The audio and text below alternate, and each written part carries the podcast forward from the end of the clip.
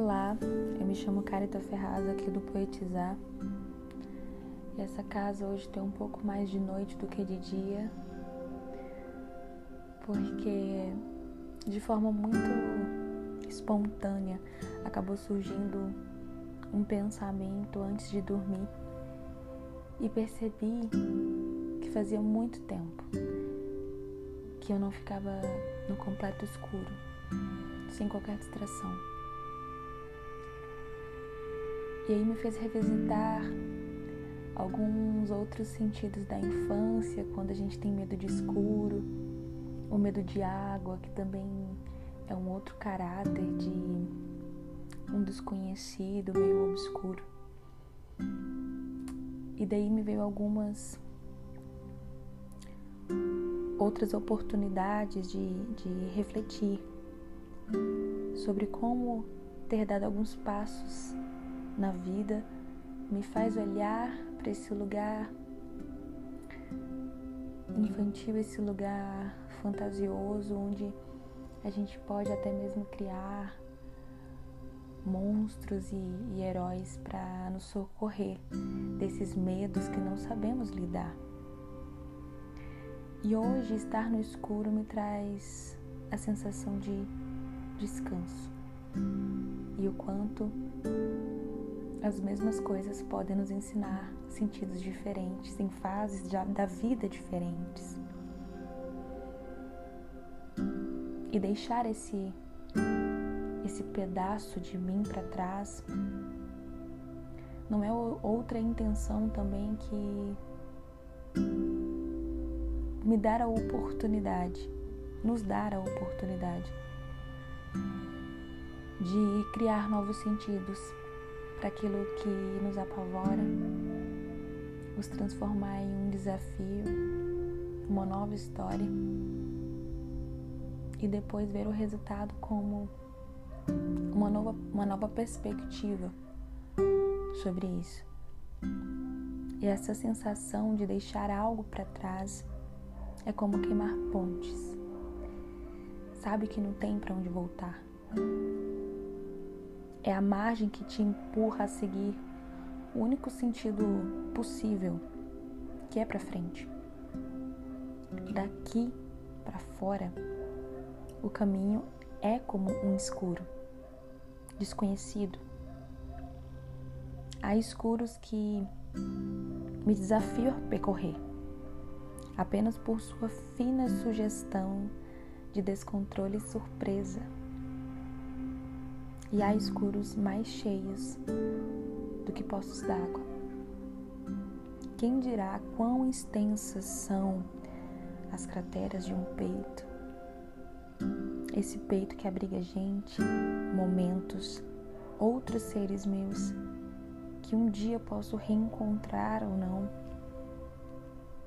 Dessa vez eu reencontrei do outro lado da ponte essa menina e posso conversar sobre as novas histórias que criamos sobre o escuro. E aqui, nesse escuro, eu consigo ver muitas coisas. Algumas dores que ainda fincam. Não são como antes, mas latejam algumas notas. Aqui tem um choro pequenininho que quase não dá para ouvir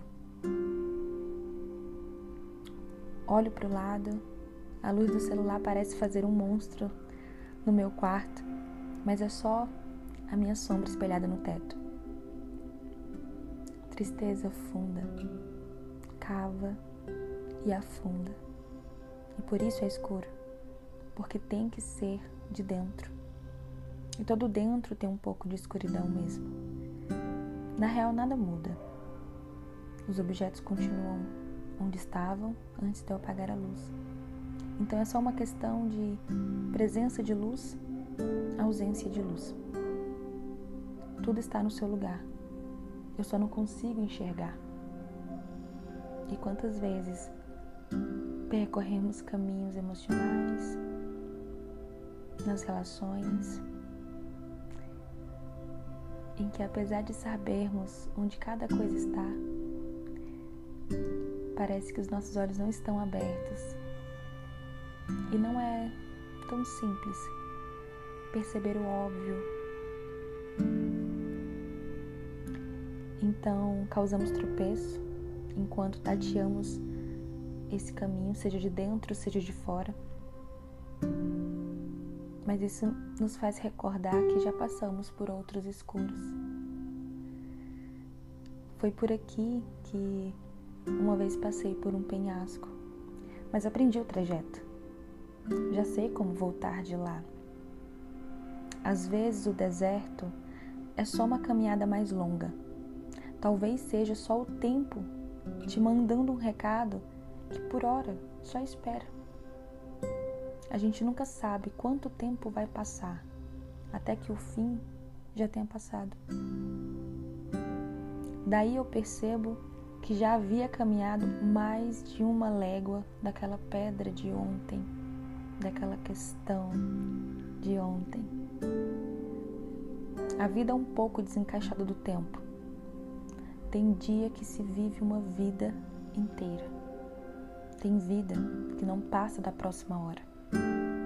Vai saber em qual passo estou agora.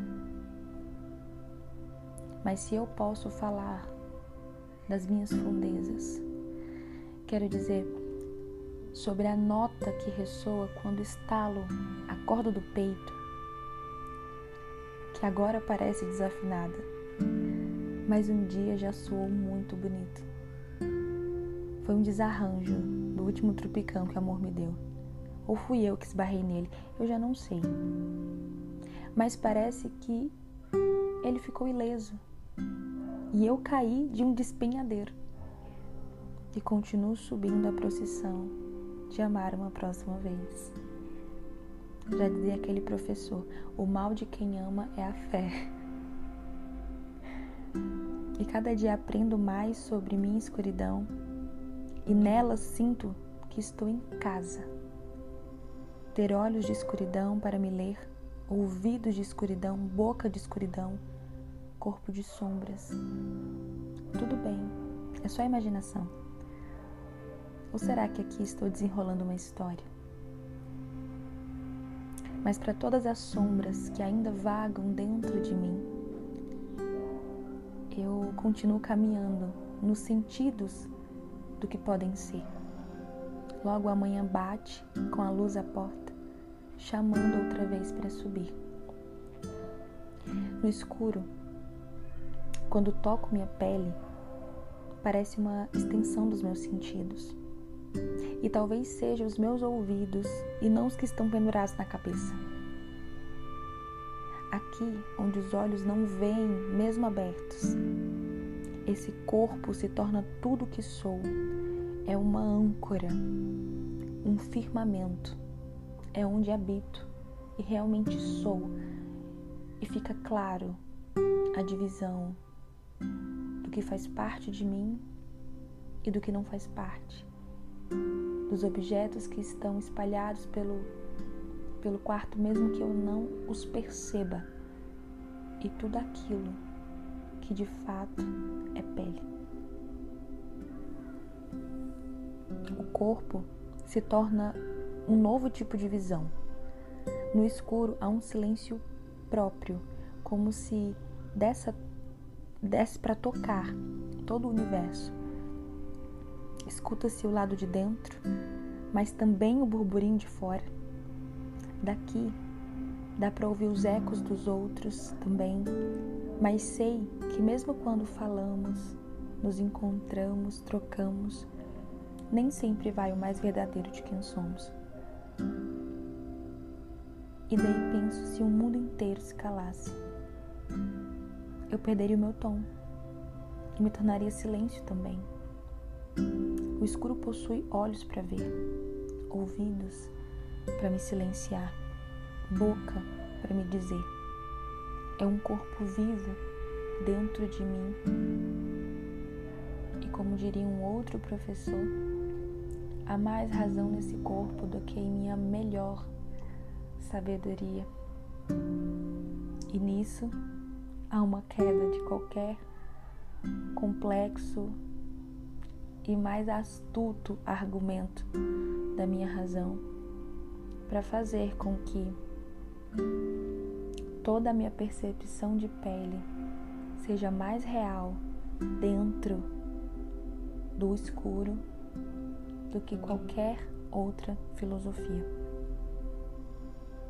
Seja um escuro físico, emocional, mental, esse desconhecido onde só se tateia, só sente e percebe, e aos poucos vai se adequando a esse espaço.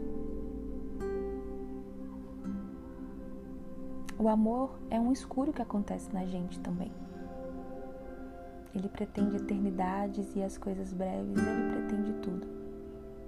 O coração é um caçador e não volta para casa sem algo nos pés. Passagens. Passo a passo caminha para casa de fora, que é a vida e retorna para casa de dentro. Assim mesmo. Quem dirá com certeza que fez todas as voltas que desejou dar no seu próprio mundo? Não eu. Porque se tivesse mais de uma alma para dar, eu daria.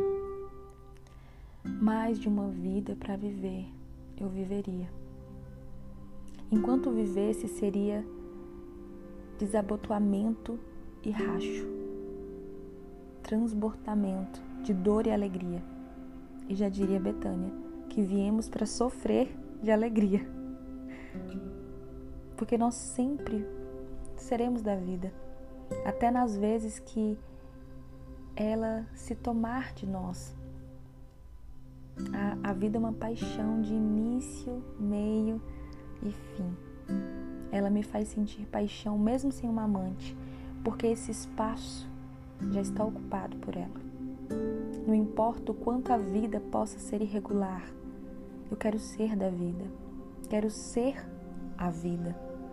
Serei, na tristeza que tem esperança de um dia não ser, na chegada da luz que toda noite traz, no escuro que trança as aprendizagens mais risonhas no avesso da paranoia que é a paz. A simplicidade de cada fim de tarde de domingo, na alegria de ver um par de amor. Em tudo seria amor. Ele refaz essa curva do desconhecido caminho que é viver. E que enquanto estivermos aqui, que seja vida. Eu espero que do outro lado você também possa se permitir ter esse momento bobo de apagar as luzes e ficar consigo nesse espaço onde somente os sentidos importam, onde somente a sinestesia e a percepção mais fina é a linha condutora de qualquer entendimento, desde o mais simples até o mais metafórico. Só esteja nesse canto, onde esteja tão escuro que você só consiga se enxergar e perceber. E daí você pode criar suas próprias aventuras e trajetórias. E talvez esbarrar com uma outra versão de, antiga de você mesmo e bater um bate-papo. Eu espero que a gente possa se ver de novo. Eu continuo aqui. Eu espero que do outro lado você também continue aí. E a gente se vê no próximo episódio. Um grande abraço.